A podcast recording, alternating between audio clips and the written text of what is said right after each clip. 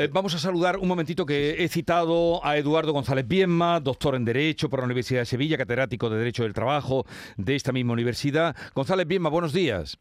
Hola, buenos días. A ver, acabamos de conocer los datos del paro. Ha bajado en España en 99.512 personas, casi 100.000 personas. el 44% de los contratos que se han hecho eh, son em, contratos fijos, indefinidos. ¿Qué valoración, así, a bote pronto, hace usted de, esta bajada del paro? Bueno, eh, la bajada del paro, pues hay que verla también en el contexto de lo que supone abandonar ya la crisis del coronavirus. No habíamos pasado una época de una gran contracción del empleo, de los ERTE, y esta vuelta significa eh, producto directo de la normalización de la actividad económica. Eh, qué duda cabe que también está viendo el crecimiento del PIB, que está sucediendo y es, innegable, pues conlleva ineludiblemente una, un aumento del empleo, porque el aumento del empleo no es más que una función del, crecimiento. También eh, el dato que tenemos de Andalucía es que ha bajado en 20.341 personas. Ha bajado el, número de desempleados. Estamos en eh, 758.000 parados en Andalucía. Claro, Andalucía sigue siendo la comunidad pues más castigada por el desempleo. Quizás la dependencia, bueno, una menor riqueza por muchísimas razones que tiene Andalucía, pues hace que haya una, un mayor desempleo y desde luego que hay también una, una, una serie de, elementos eh, disfuncionales, ¿no?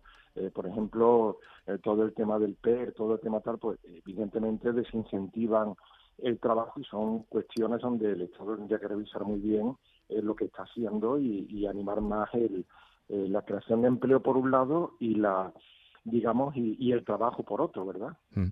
Eh, profesor, esta mm, que, ocurrió también en abril, que los nuevos contratos que se están haciendo mm, sean ahora, están mitad a mitad, a paerón, como dirían en mi pueblo, los indefinidos con los temporales, ¿Esto señala que se podían hacer contratos indefinidos, que se pueden hacer contratos indefinidos? Porque estamos ya en que uno de cada dos de los que se hacen son indefinidos. Bueno, claro, básicamente es que el, el contrato, eh, digamos, el contrato temporal por antonomasia, que era el contrato de obra, pues se ha prohibido en todo, en todo aquel sector que no sea estrictamente la construcción. Por lo tanto, hacerlo indefinido, pues ya una necesidad. Otra cosa, como he escuchado antes en el debate, yo creo que con acierto, otra cosa es que esos contratos indefinidos sean verdaderamente eh, contratos duraderos, ¿no? Porque si la causa es temporal, pero la ley me obliga a hacerlo indefinido, cuando acabe la causa temporal, pues voy a, voy a tener que despedir.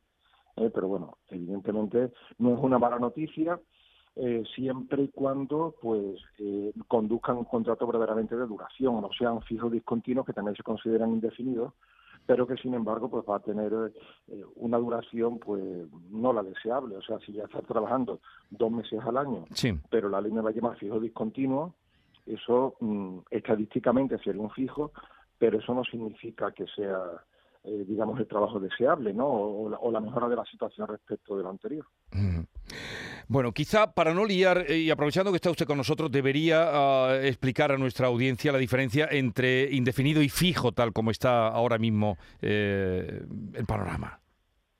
Bueno, el temporal pues significa que, eh, o sea, el que está vinculado pues a una causa determinada y que cuando acabe esa causa pues eh, voy, el contrato se va a extinguir, voy a tener una pequeña indemnización de 12 días por año y a otra cosa, se puede tener un trabajo de dos meses, tres meses, cuatro meses.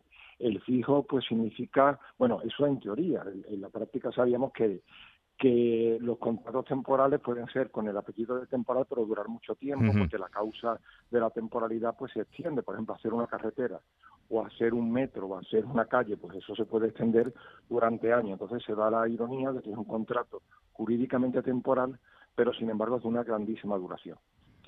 Y el contrato fijo, pues es aquel contrato que se supone que es más o menos permanente, que el despido solo vendría por una causa, digamos, que tuviera que ver con la, con la empresa, por ejemplo, que activó una crisis lo que sea, o con un motivo disciplinario, o sea, una mala conducta del trabajador en cualquiera de sus vertientes, ¿no? Y después está este eh, modelo intermedio, por decirlo así, aunque es fijo, que es el fijo discontinuo, que es que es un contrato un poco que me van llamando respecto con las necesidades oscilantes de la empresa, ¿verdad? Que bueno, eso eh, lo, digo, lo, digo, así muy muy en bruto, ¿no? Tiene muchos matices, pero básicamente sería así. O sea, yo puedo tener un contrato fijo, pero que sea fijo discontinuo y en la práctica trabajar si todos los años o todas las temporadas, pero igual uno o dos meses, ¿no? Pues si yo tengo un contrato fijo en un hotel de Sierra Nevada, pues será fijo estadísticamente, pero en realidad lo que voy a trabajar son tres meses al año. Le preguntaba sobre esa sentencia que reconoce como accidente laboral a siete profesionales sanitarios fallecidos en COVID. Sí, eh, gracias. Bueno, no conozco el texto de la sentencia porque es una sentencia de instancia que no ha llegado a mis manos, o sea, no una sentencia de un TSJ publicada, ¿no? En los repertorios públicos y, y habrá que esperar también que se confirme. De momento es una sentencia de un juzgado, por lo que sé, y bueno, y Vamos a ver si se confirma o no, ¿verdad? Eh, claro, eh, la gran dificultad, de, o sea, eh, jurídicamente, las enfermedades profesionales que no están en el catálogo de la ley de enfermedades profesionales, digamos, el decreto que hay especial para eso, entonces se consideran, según la ley, accidentes de trabajo, o sea, una calificación por defecto de estas enfermedades, siempre que eh, se pueda demostrar en cada caso una relación del trabajo con la enfermedad. ¿Cuál es el problema que tenemos con el COVID? El problema, digamos, jurídico, judicial o a nivel de prueba. Pues que como la, es una enfermedad pues, que ha pillado casi todo el mundo, entonces, ¿cómo podemos demostrar eh, jurídicamente? O sea, no por intuición o no porque yo creo, porque me parece, sino jurídicamente que se ha adquirido precisamente en el trabajo, ¿verdad? Y entonces era el gran problema que había jurídico, pues para, y judicial, como digo, para decir por qué un enfermero, un médico, un personal de limpieza, creo que el caso este, o por lo menos un caso como un Jerez parecido, sí, en Jerez. de, personal de limpieza, eh, bueno, ¿por qué, eh, cómo, cómo demostrar que lo ha, que lo ha cogido, mm, pues no sé, eh, en el trabajo y no en la oficina de su casa?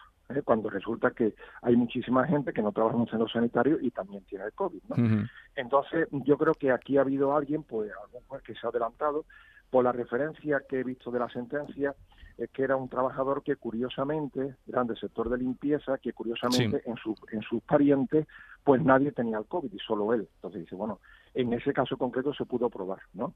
No, no hay todavía el indicio de que mm, los jueces pues hayan, eh, digamos, unánimemente, ¿verdad?, se haya extendido el criterio de que sin más, por el hecho de ser profesional sanitario y tener el COVID, pues eh, se indique que ya es una enfermedad profesional, bueno, al no estar catalogada, pues sería accidente de trabajo, y, y bueno, y, saque las importantes consecuencias que tienen, ¿no?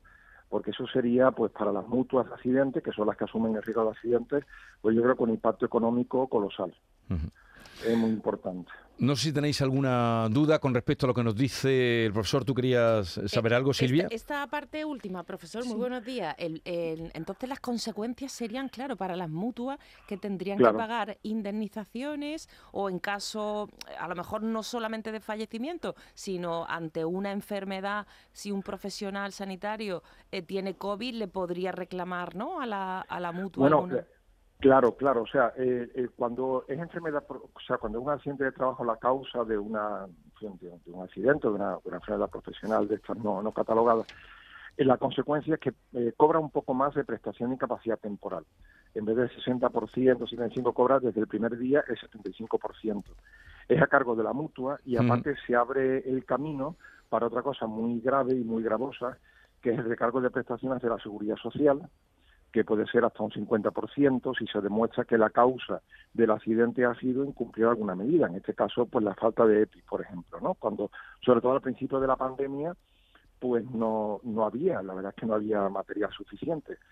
Y aparte puede haber responsabilidad civil adicional a recargo de prestaciones, responsabilidad civil. Esa responsabilidad civil pues la cubriría directamente si es personal sanitario público, pues la administración sanitaria, y bueno, o, si son empresas privadas contratistas, pues la, esas empresas privadas lo asumirían y claro, son consecuencias que pueden llegar muy, o sea, pueden llegar a, muchísimo dinero, ¿no? Sobre todo de prestaciones es muy caro. La responsabilidad civil, eh, si se ha asegurado, pues respondería a las pólizas de seguro y la y la, o sea, recargo de prestaciones, pues no no se puede asegurar. Sería un gasto directo que tendría que afrontar la administración y, como digo, sería elevadísimo. Y aparte, al ser accidente ya no lo paga, digamos, la seguridad social, sino lo pagan las mutuas de accidentes. Mm. Si esto se hiciera masivo, que tampoco lo creo, porque parece que son de personal sanitario, que en fin, estamos hablando de un de un universo más reducido, pero vamos, si llegara a multiplicarse, pues sería lógicamente estaremos hablando de una cifra muy seria. Porque mm. puede, abrir la puerta a muchas otras reclamaciones, pero en, Andalucía el dato que tenemos es que fueron 33 los fallecimientos entre personal de los centros sanitarios o sociosanitarios, de personal. Eh, a ver, eh, Rosana. Sí, yo quería preguntarle, buenos días, profesores, que como ha comentado, que me ha parecido, buenos días, me ha parecido muy interesante cuando dice cómo determinar si se contagió o no en el puesto de trabajo. Claro, ahí hay dos etapas, digamos, que se podrían marcar, ¿no? Una cuando es el confinamiento, donde todo el mundo está en sus casas, encerrados, y el sanitario sale exclusivamente a su puesto de trabajo y bueno, puede ir a la compra a un supermercado y a posteriori cuando ya no hay ese confinamiento donde el sanitario o el personal puede hacer una vida normal fuera del hospital. Entonces yo no sé si eso eh, puede marcar también una diferencia al contexto en el que se produce y el momento, si puede ser más a favor cuando estamos en el confinamiento a posteriori, que es muy difícil demostrarlo donde te has contagiado, ¿no? No, claro, evidentemente, eso será una tarea, digamos, del abogado que en cada caso prepare la prueba del, del, enfermo, del, afectado, ¿no? Que esos indicios que usted comenta, pues pueden ser, desde luego, muy a favor de, de la tesis del, del sanitario y tendrá que convencer al juez en cada caso concreto. O sea, sobre esto no hay un libro cerrado de, de cuándo, ¿verdad? Sino en cada caso tiene que haber las pruebas de convicción. En el caso que yo conozco, pues las pruebas fueron esas. Mire usted, en toda la familia no hay nadie eh, con el COVID, salvo esta persona que precisamente trabajaba en un hospital. Claro, el juez lo vio como suficiente, ¿no? En otros casos habrá otro otro remedio, que puede ser ese que usted eh, apunta, como el si era época eh, post-confinamiento, época de confinamiento, y todo, y claro, y hay una serie de indicios pues muy elocuentes en muchas ocasiones. Eduardo, Eduardo González Bienma, catedrático de Derecho del Trabajo de la Universidad de Sevilla, gracias por estar con nosotros una vez más, un saludo y buenos días. muchas gracias a ti. Adiós, buenos días.